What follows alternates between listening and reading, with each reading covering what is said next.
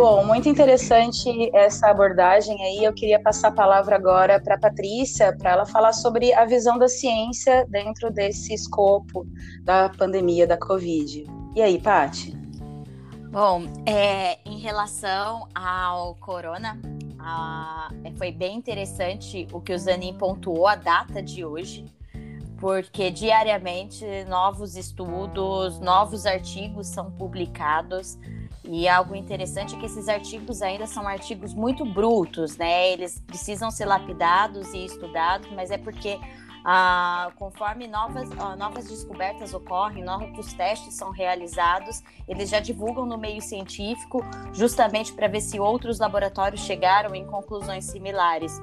Em uma dessas, dessas pesquisas realizadas em laboratórios na China, em alguns países da Europa, e tem um pessoal da FAPESP estudando aqui no Brasil, em colaboração com alguns, é, algumas universidades em Nova York também, descobriram que, a, que o vírus né, da, da Covid ele é um vírus de RNA, mas que diferente dos demais vírus da gripe, que muitas vezes são gripes que atuam em células do sistema respiratório, na verdade, o acometimento do pulmão é uma consequência de uma doença hematológica, porque esse vírus pode ser que ele se ligue à, à hemoglobina.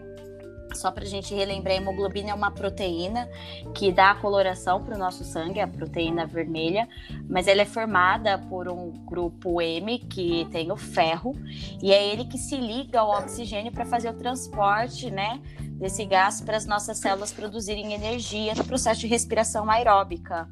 E o que, que acontece? Quando esse vírus se liga ao grupamento M, ele faz o deslocamento do ferro. E o excesso desse ferro, né, ele é muito tóxico e essa elevada toxicidade é o que está causando o acometimento do, do pulmão. E o interessante é porque quando eles visualizam a, na, na radiografia, são os dois pulmões acometidos. Então, isso é difícil ser ocasionado em uma pneumonia comum, né? E é por isso que aí a gente tem uma situação chamada de hipóxia, que é uma redução da oxigenação dos tecidos e por isso uma doença sistêmica atingindo outros órgãos. Então, alguns pacientes, né, são ditos como é, saem do hospital, têm alta porque eles são considerados curados, eles retornam com uma possível reinfestação viral, mas na verdade pode ser uma hipóxia tardia, porque alguns estudos também mostram que algumas pessoas é, que têm as são realizaram o teste e tiveram a Covid, mas não tiveram sintomas, são assintomáticas, porque o nosso sistema imunológico, chamado sistema imunológico inato, ele consegue nos defender sem produzir células de memória ou anticorpos suficiente. Então, consequentemente, se eu tivesse um segundo contato com esse vírus, a ausência dessas células é, imunológicas poderia fazer com que eu ficasse doente uma outra vez. Ou então, eles estudam uma possibilidade de uma latência do vírus, como se fosse o vírus da herpes. A gente tem herpes, mas ele não se desenvolve todo o tempo. Então, pode ser que esse vírus da Covid fique um, um período em latência e depois volte a reinfectar as células. Então, são vários estudos sendo feitos relacionados a isso. E uma coisa interessante é que a hidroxicloroquina, né, a cloroquina, são medicamentos utilizados na malária, justamente porque ela protegeria esse agrupamento M, então a hemoglobina. Por isso, a possibilidade da eficácia, assim como a azitromicina, que é um antibiótico. A gente sabe que se trata de uma doença viral e não bacteriana, mas o uso do antibiótico é porque ela também poderia, de repente, ser um competidor, impossibilitando que esse vírus destruísse essas células, né? E ainda falando sobre a questão da Covid, um outro lado da biologia que está sendo muito interessante é a questão de animais que voltaram a se reproduzir em cativeiro, como os Sim. pandas. Ah, exatamente. Né? E, e aí eu queria falar para o pessoal, para os alunos seguirem e acompanharem as notícias das grandes mídias, né, das grandes redes midiáticas, até para fugir de fake news. Então, para seguirem as redes, o The Guardian está postando diariamente sobre o Covid, a, o New York Times, a BBC, até o, o, o Instagram do WHO, da World Health Organization, a Newsweek. E, se não me engano, Paty, sobre esse assunto, o The Guardian publicou essa semana uma reportagem dizendo, uh, falando sobre uh, the pandas made for the first time in, the, in a decade during the coronavirus lockdown. Então eles estão, eles se, conseguiram se acasalar, né?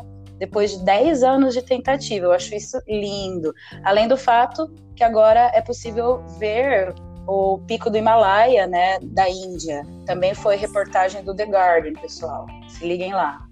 Exatamente, né? A gente, a, o afastamento do, do ser humano, né? Essa questão da quarentena dando possibilidade aí para que os organismos é, voltem a se reproduzir e até mesmo ocupem os, locais de cidade, né? Então foram vistos pumas, javalis, ursos, né?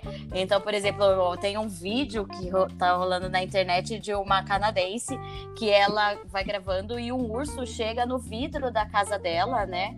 E ela ainda brinca, faz uma vozinha como se fosse o urso perguntando: Ué, humanos, né? Cadê vocês? Onde vocês estão? Uhum. Eu acho que eu não teria esse humor na hora de ver um urso na minha, no, meu, no vidro da minha casa. Mas enfim. Uh, então são algumas questões também que podem ser cobradas. Uh, até a, a, minha amiga está num laboratório em que eles estudam os anticorpos do, da Covid. E essa questão dos anticorpos entra na, na seguinte, né? Porque a gente tem dois tipos de imunização imunização, a imunização ativa e a passiva. A imunização ativa é aquela que ensina nosso corpo a produzir anticorpos.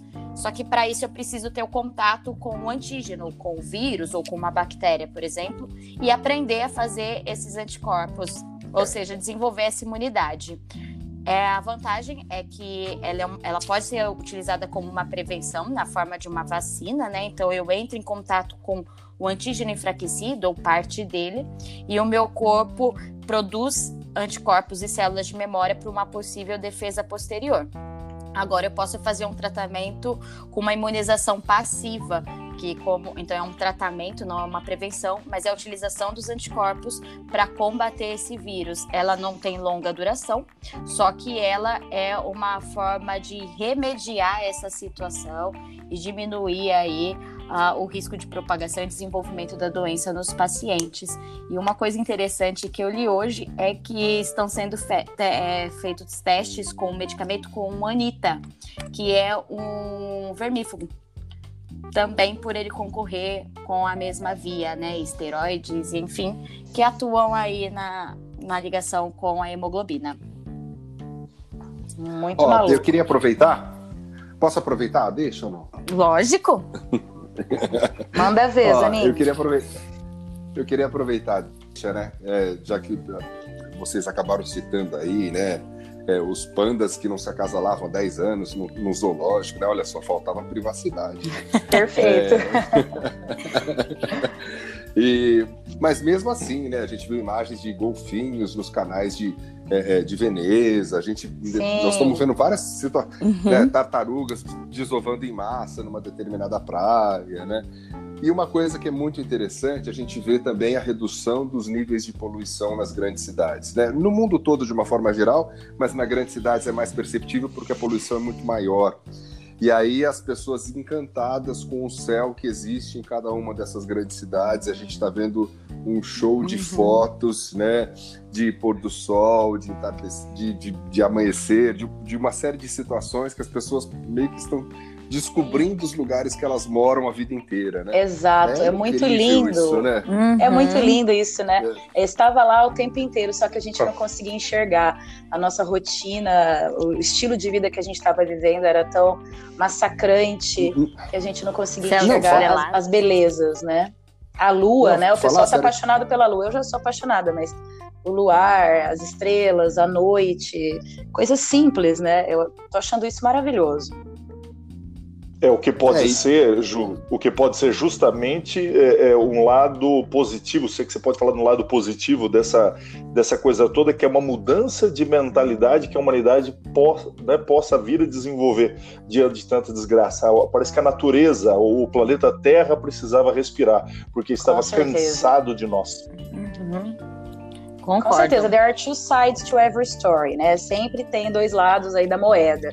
E a gente tem que enxergar o que há de positivo nisso. Eu acho que o mundo está vivendo uma transição, a gente vai mudar, a gente vai mudar o jeito de ensinar, a educação vai mudar, a comunicação vai mudar, é, o, a, o, jeito que a gente enxerga e lida com a natureza, o, o acho que o, o, padrão de consumo vai mudar. Eu acredito que para o bem, é isso que eu espero, né? Então, e, e, aí eu queria falar que você falasse também um pouquinho da literatura, Fefo. Qual que é o enfoque que você tinha pensado em, em jogar para os alunos ficarem pensando com relação a tudo isso que está acontecendo? Oi, Ju, desculpa, você falou comigo, teve uma cortada, foi comigo? Sim, sim, foi com você. Qual que é o enfoque da literatura sim. que você acha que então... vale a pena os alunos começarem a, a pensar, a analisar, a se questionar? É, pois é, analisando algumas obras que, que trataram né, de epidemias no, no decorrer da literatura, a gente percebe, Ju, Zanin e Patti, que na verdade, infelizmente, a humanidade não muda tanto. Esperemos que com essa crise é, é, a mentalidade, agora estamos num, né, num, novo século, a mentalidade mude. Mas se a gente comparar uma obra como Decameron de Boccaccio, lá no final da Idade Média, com a hum. reação que infelizmente a gente vê acontecer aqui no Brasil, parece que não há tanta diferença. Assim. É, o Decameron trata lá da, da, da peste negra, né, que na verdade era a peste bubônica lá de 1348, e o, o que se percebe ali na cidade de Florença, né, e era Itália também, Florença, é que alguns eram absolutamente negacionistas, segundo o próprio Giovanni Boccaccio, deixa claro isso no começo do livro. Negavam e, e levavam suas vidas como se nada estivesse acontecendo. Outros desesperadamente eh, buscavam a salvação na religião e se fechavam dentro de igrejas rezando dia e noite para que a salvação caísse dos céus. Uhum. Bom, uma postura dessa na Idade Média é compreensível, mas hoje em dia você cair de joelhos ali na, respeitando absolutamente a religiosidade, mas espera que a salvação caia hoje, né? depois de todo o iluminismo que tivemos, é, é triste de se ver. Né? Precisamos acreditar um pouco mais na ciência. É, já outros, os, os, os dez personagens é, que narram as histórias, são sete moças e três é, rapazes, eles são todos ricos, né? E podem, como ricos que são, sair da cidade de Florença, se afastar para uma deliciosa vila nas colinas em torno de Florença e ficar tomando vinho, comendo salame, nadando nus e contando todas as histórias que foram parte do Decameron. É uhum. o que me está parecendo muito a situação do que vive a elite de São Paulo, que abandona São Paulo e vai para as suas é, ricas casas é, no campo, perto de São Paulo, enquanto os, alguns pobres infelizes devem é, continuar dentro do metrô, atulhando o metrô para lá e para cá, num desespero total. A situação não muda muito. Negacionistas, é, fuga para a religião, alguns é, e, os, e, os, ricos que podem né, ficar dentro de suas casas ou em suas mansões é, é, no campo. Tá? É uma bela obra. Talvez eles resgatem um pouco o Decameron do Giovanni Boccaccio, ou mais perto de nós, o Ju, é. Zanin e Patti, a, a, Peste de Camus, de Albert Camus, o grande existencialista francês, que é um filósofo, Sim. mas com esse livro ele, ele brilhou mais na literatura. Tá? esse livro foi publicado dois anos após a, o final da Segunda Guerra, em 47, e se passa na cidade de Oran, na Argélia, né, que é a terra natal de, de, de Camus e ele mostra a, a, uma praga trazida por ratos que começam a morrer aos milhares e essa praga passa para é, os, os, habitantes dessa cidade e você vê uh, reações muito parecidas também. Você vê caras que querem se aproveitar da peste de alguma maneira, aproveitando com isso né, para fazer todo tipo de contravenção, políticos canalhas e oportunistas. existe um, um, padre lá especificamente que, que começa a acusar todos os pecados da, da, da, dos habitantes como a causa original da coisa, algo muito parecido né, com o que a vira e mexe a gente Sim. vê aqui a colar.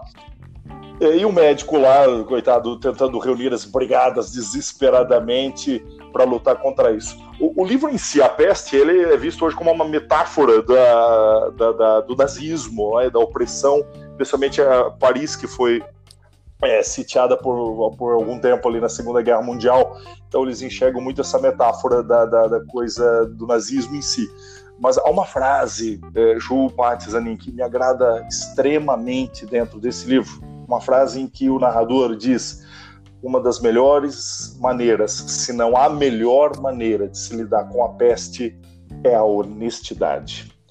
E a honestidade é uma Sim. coisa que, infelizmente, parece uhum. que não está se vendo muito aqui. Nós eh, deveríamos desenvolver essa honestidade em vários âmbitos no âmbito do indivíduo, de ver a sua vulnerabilidade, a sua fragilidade, a sua, a, a, a, sua pequenez diante de uma coisa que é muito maior, não é? Infelizmente você vê pessoas insensatas saindo por aí fazendo, é, expondo a si mesmo e os outros ao risco.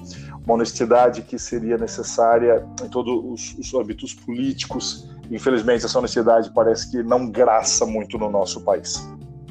Maravilhoso. Ó, eu queria aproveitar um gancho aí, né? Porque é, a gente acabou falando um pouco a respeito de religiosidade, a gente tem uma diferença de comportamento muito significativo é, nos países que são monoteístas, né? Uhum. É, especialmente, vamos falar mais do cristianismo na Europa, na América Latina tal.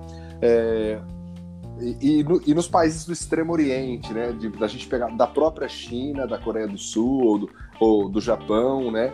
Que tem é, muitas vezes é, é, religiões como o budismo, o shintoísmo, o confucionismo, que são muitas vezes tratados muito mais como filosofias de vida do que como uma uhum. religião, justamente por não ter um, um personagem de um deus centralizado na, na, na, história, né? E, mas eles tratam muito isso de que, olha, você é hoje consequência do que você fez para você no passado e você será no futuro consequência do que você está fazendo para você hoje.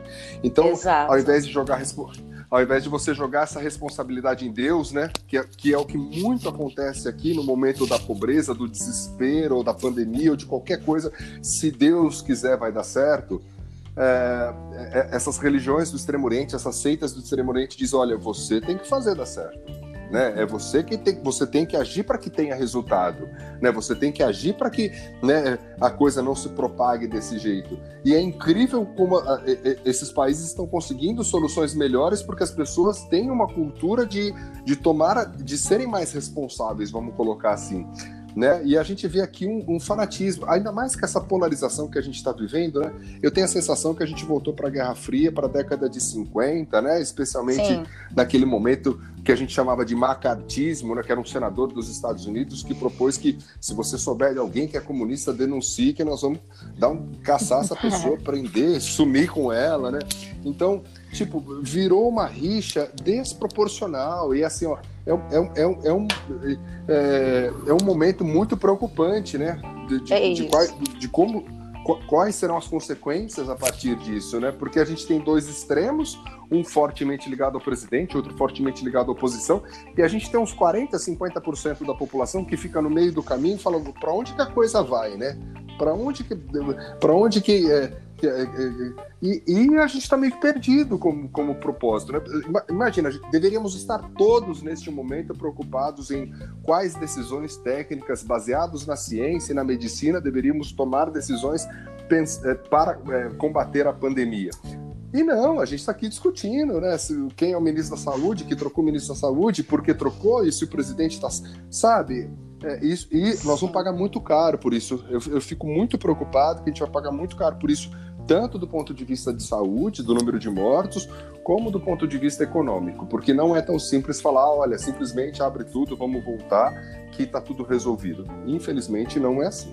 É, com certeza, eu... eu... acho isso magnífico. Só fazer um link aqui com o Zenin mencionou as religiões orientais e eu sou budista e eu acho que cabe nesse, nesse raciocínio a, a questão da responsabilidade social, né, de cada um. Então, uma, uma coisa que o budismo sempre prega é a, a lei do retorno, que você até mencionou, né, Zanin? Então, assim, é você, você vai colher aquilo que você plantou. E aí, o que, que você quer colher, né? Vamos refletir, né? O que, que você quer, como que você quer sair dessa situação, como que você quer que a sua família, é, a gente quer voltar a sair lá fora, a interagir com as pessoas, até a nossa vida, a gente quer ter a nossa vida de volta, mas isso não depende só dos governos, na verdade, é, o, o, governo é uma parte bem pequena, né? Depende de cada um de nós. Nós devemos agora assumir a nossa responsabilidade social, entender que a gente deve fazer a nossa parte para que a gente possa ter esse retorno, que é ter a nossa vida de volta. Então, eu espero que, Bom, vou, que pode vou, falar, que os nossos alunos outra... estejam entendendo e in, uh, internalizando essa ideia. Gente, nossa, tá muito bom esse podcast. Vou, Pode falar, gente. Vou, vou aproveitar outra maluquice dessa história, porque um dos assuntos que a gente trabalhou justamente antes da gente parar na quarentena foi as questões de, de, de políticas econômicas e tudo mais, né? E a gente fala muito a respeito do neoliberalismo a partir do, da virada dos anos 80 para os anos 90, né, do, é, é, do, final da Guerra Fria, início da nova ordem mundial, o consenso de Washington e tudo mais, e o neoliberalismo se transformou na grande proposta de desenvolvimento econômico a partir dos anos 90, e o neoliberalismo que prega o Estado mínimo, o mercado máximo, e vamos simplesmente uhum. privatizar tudo e deixar que as empresas, né, que a livre concorrência mais do que nunca e aí você fala, como é que faz agora, né? É, é, num momento como esse, né?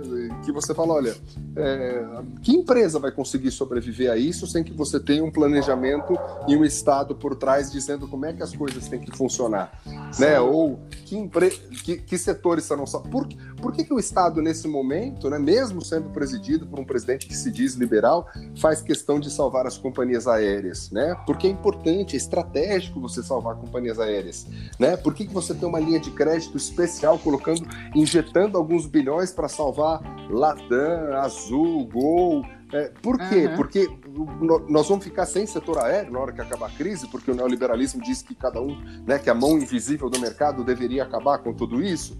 É, então, é, tem coisas que na teoria são muito bacanas, né? mas na prática não funciona. Basta ver o que aconteceu nos Estados Unidos na crise de 2008. Né? Por que, que o governo norte-americano fez questão de salvar é, a IG Seguradora? Por que, que ele fez questão de salvar a Ford, a GM, o Citibank? E por que, que ele não salvou o Lehman Brothers, né? que é um, um banco que tinha 600 bilhões de dólares naquele momento? Ele falou: não, isso eu não consigo salvar, isso eu não posso salvar.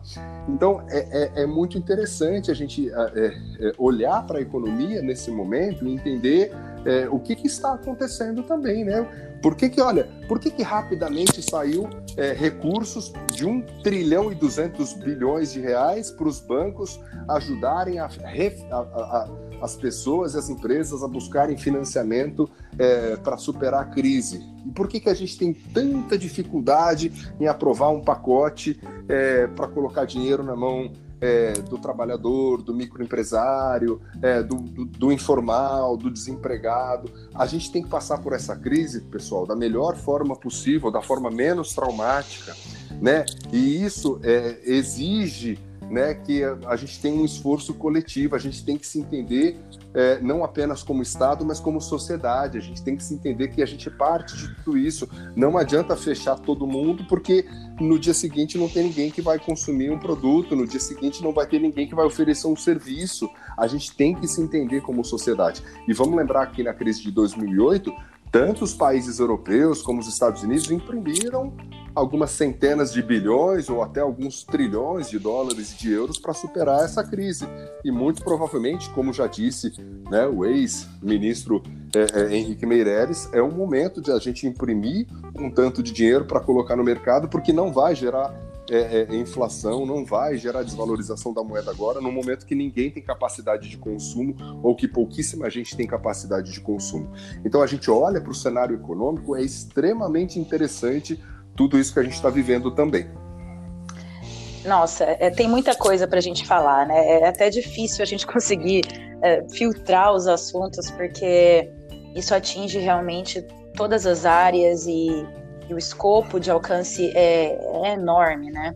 Mas eu acho que a gente já deve começar a conduzir a nossa conversa para o final.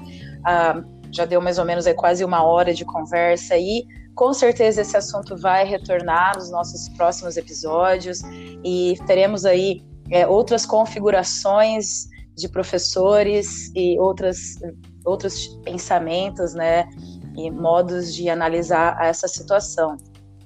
E eu queria finalizar essa, esse podcast de hoje, pessoal, mencionando, trazendo aí o link para a arte, né, novamente, já que a arte é, um, é o lugar que a gente consegue escapar, sublimar e fugir dessa realidade tão angustiante que a gente está vivendo, é, falando de um poema que foi publicado no Instagram e nas redes sociais do The Guardian, que é essa rede midiática inglesa, britânica, e faz, faz até um link com a geografia, né, Zanin? Porque é, é um poema recitado por imigrantes que moram lá na Inglaterra e trabalham em toda essa trama né, de, de, de serviços que nós aqui entre aspas, isolados, né, precisamos que, que, que, algumas pessoas continuem exercendo as suas funções, trabalhando para que, que, o mundo continue acontecendo, que a gente continue é, tendo que comer, que os profissionais da saúde continuem tendo condições de trabalhar e, e tudo mais. Então, é um poema que fala sobre racismo e sobre, sobre imigração. Ele, ele é, é um vídeo, na verdade, que apresenta vários residentes da, da Inglaterra, do Reino Unido, é, que têm uma origem, aí, uma herança estrangeira, que são de fora, e eles recitam esse poema evocando aí a, a conexão das pessoas nesse momento que a, que a gente às vezes vive de xenofobia, né, de fechar as nossas fronteiras e achar que assim a gente está protegido. A gente precisa se isolar, a gente precisa do lockdown, mas ao mesmo tempo nós precisamos dos outros mais do que nunca. O mundo ele precisa, para continuar funcionando, ele precisa é, do pensamento coletivo. É, e aí eu queria Opa. finalizar. Pode falar. Ju, deixa eu falar uma coisa que eu acho que é super interessante, né? É, o Reino Unido é, também está no, no, olho do furacão dos vestibulares por conta do Brexit, né? Isso. É, e uma coisa que é muito interessante, né? Londres, que é a maior cidade da Europa, né? E provavelmente a cidade mais importante do ponto de vista de influência é, cultural e econômica para o resto do continente, é, e que agora se afasta da União Europeia com um projeto que vem desde, pelo menos desde 1952, com a criação da Comunidade Europeia do Carvão e do Aço, e depois do mercado como europeu em 57. É, mas é, em Londres, é, o Brexit é, é, não venceu, né? É, em Exato. Londres, a maioria, a maioria da população votou para que o Reino Unido permanecesse, né? Porque Londres é muito cosmopolita, né? Londres é uma, é uma, é uma se você viajar para Londres, e sobretudo se você ficar nas, nas áreas 1 e 2 ali, você é uma torre de Babel, né? Gente, é, é muito mais gente do uhum. resto do mundo do que do, do, do, do, que ingleses realmente, né? Uhum. E isso é algo muito, muito incrível, assim, né? E eu achei sensacional quando você mandou a sugestão de, desse vídeo poema aí e tal. É, é, e toda a questão da, da xenofobia, da imigração, que está mais do que nunca em evidente, né? É, incrível. Bom, vou passar a bola porque eu acho que você tem que mostrar isso para todo mundo. É maravilhoso. Ele foi publicado ontem, no dia 15 de abril, na, no Instagram do The Guardian. Vocês vão conseguir acessar. A gente vai colocar, inclusive, o, o poema, né, o texto, lá no feed, no post do feed, quando a gente divulgar esse episódio do podcast, para que vocês leiam. E assim, eu vou ler, mas na verdade não é, não tem o mesmo valor das vozes é, que falam, né, que evocam esse chamado. É, para a sociedade britânica aí no caso. Então, são vários membros da sociedade, então, assim, com, com origem, né, é, diferentes origem, origens étnicas, são trabalhadores ah, médicos da área da saúde, enfermeiros, professores, ah, lojistas, entregadores, enfim, todo mundo que está trabalhando muito para que a gente consiga sobreviver, para que a gente consiga estar nessa quarentena, cada um confortável dentro das suas casas, né? O, o, poema se chama You Clap for Me Now, Você Me Aplaude Agora.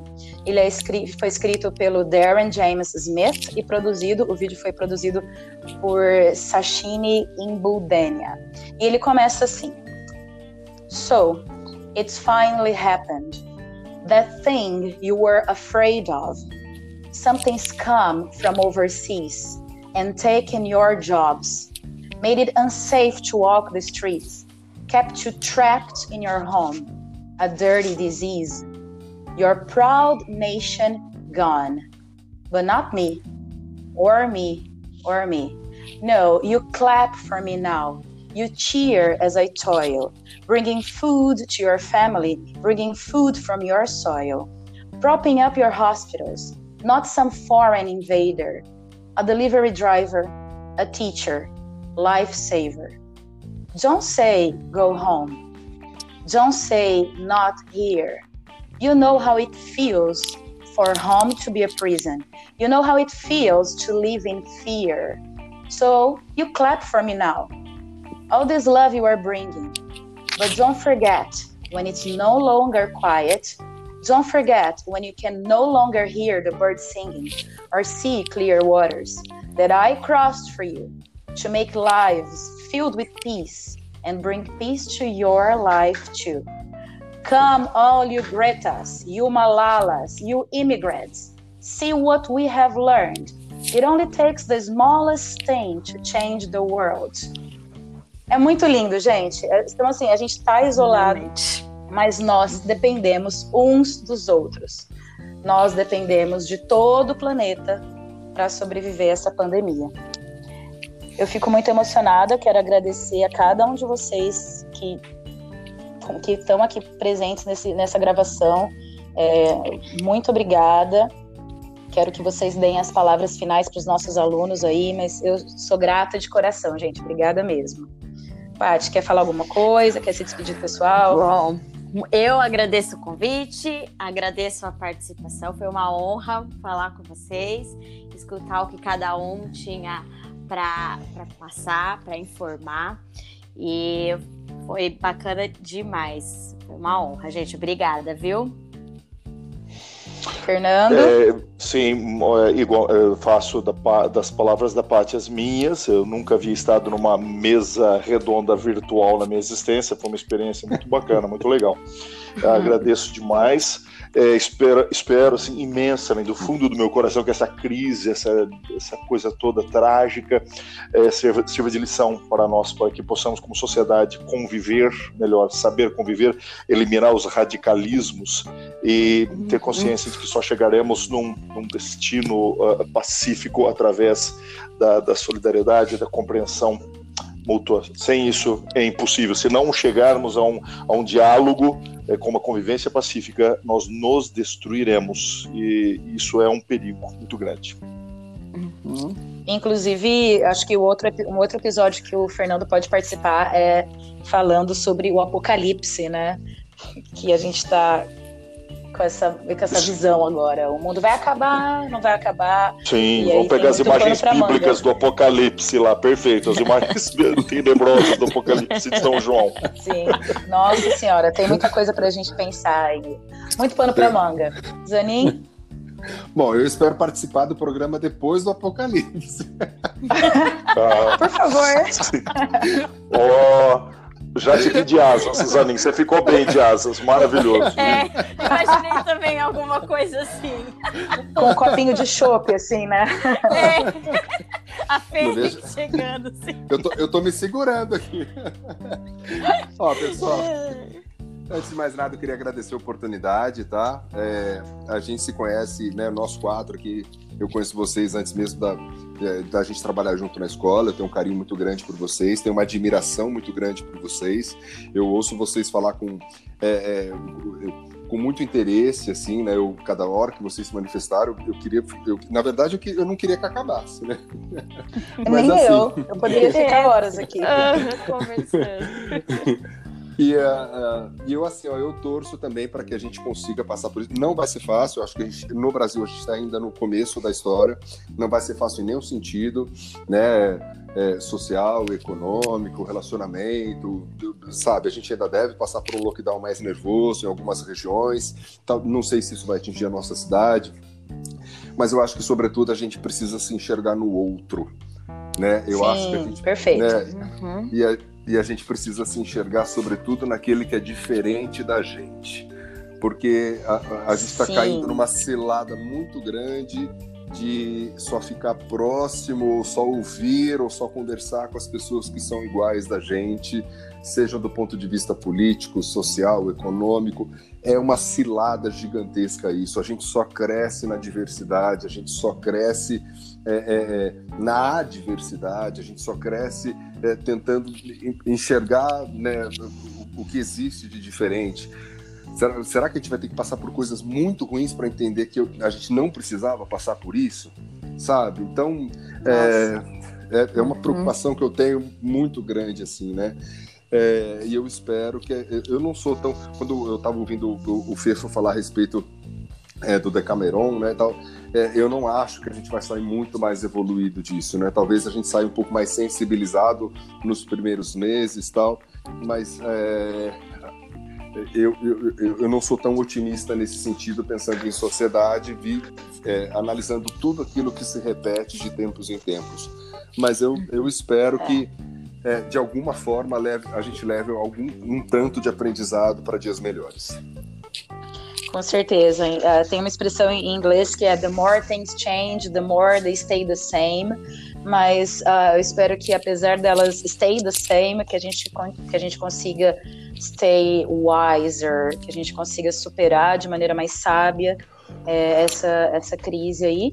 E depois desse fechamento fabuloso, uma, uma reflexão incrível que eu também quero que os alunos consigam uh, executar dentro das suas casinhas. A gente é muito privilegiado, a gente está aqui no conforto dos nossos lares, com a internet, com o Netflix, com a nossa família, com o delivery. É, então, pensa nos outros, pensa em quem não tem nada, né? Então, bom, isso, Ju, Ju, obrigada. maravilha. Ju, hum. só, só um ganchinho, porque é Pode exatamente falar, o que você está falando. Me veio um verso justamente do, do, do, do Boccaccio, do Decameron, que é talvez uma das grandes lições que ele deixa, que ele fala em italiano, umana cosa é aver compassione degli afflitti. A hum. coisa humana e mais hum. humana que há é ter compaixão pelos aflitos. Que, é que nós tenhamos essa compaixão. Ótimo. Gente, thank you so much. I'm so happy to have this Começa a falar inglês aqui já, né, pessoal? Bom, it's a pleasure. It was a pleasure indeed. Muito, muito obrigada. E teremos aí outros episódios, outras discussões, com certeza, enriquecedora. Espero, espero que vocês tenham gostado, tenham curtido. Acompanhem a gente lá nas redes sociais, comentem, mandem e-mail, mandem dicas, o que, que vocês querem ouvir, o que, que vocês querem que a gente fala aqui. Esse é um canal para vocês. A gente está aqui a serviço de vocês, pessoal. Então fiquem bem, stay home, stay safe, be kind to one another, and see you later, alligators. Gente, beijo para vocês. Um beijo, tchau, um beijo tchau, no pessoal. coração. Valeu, beijo. companheiros. Beijo, beijo, beijo. pessoal. Beijo, tchau, tchau.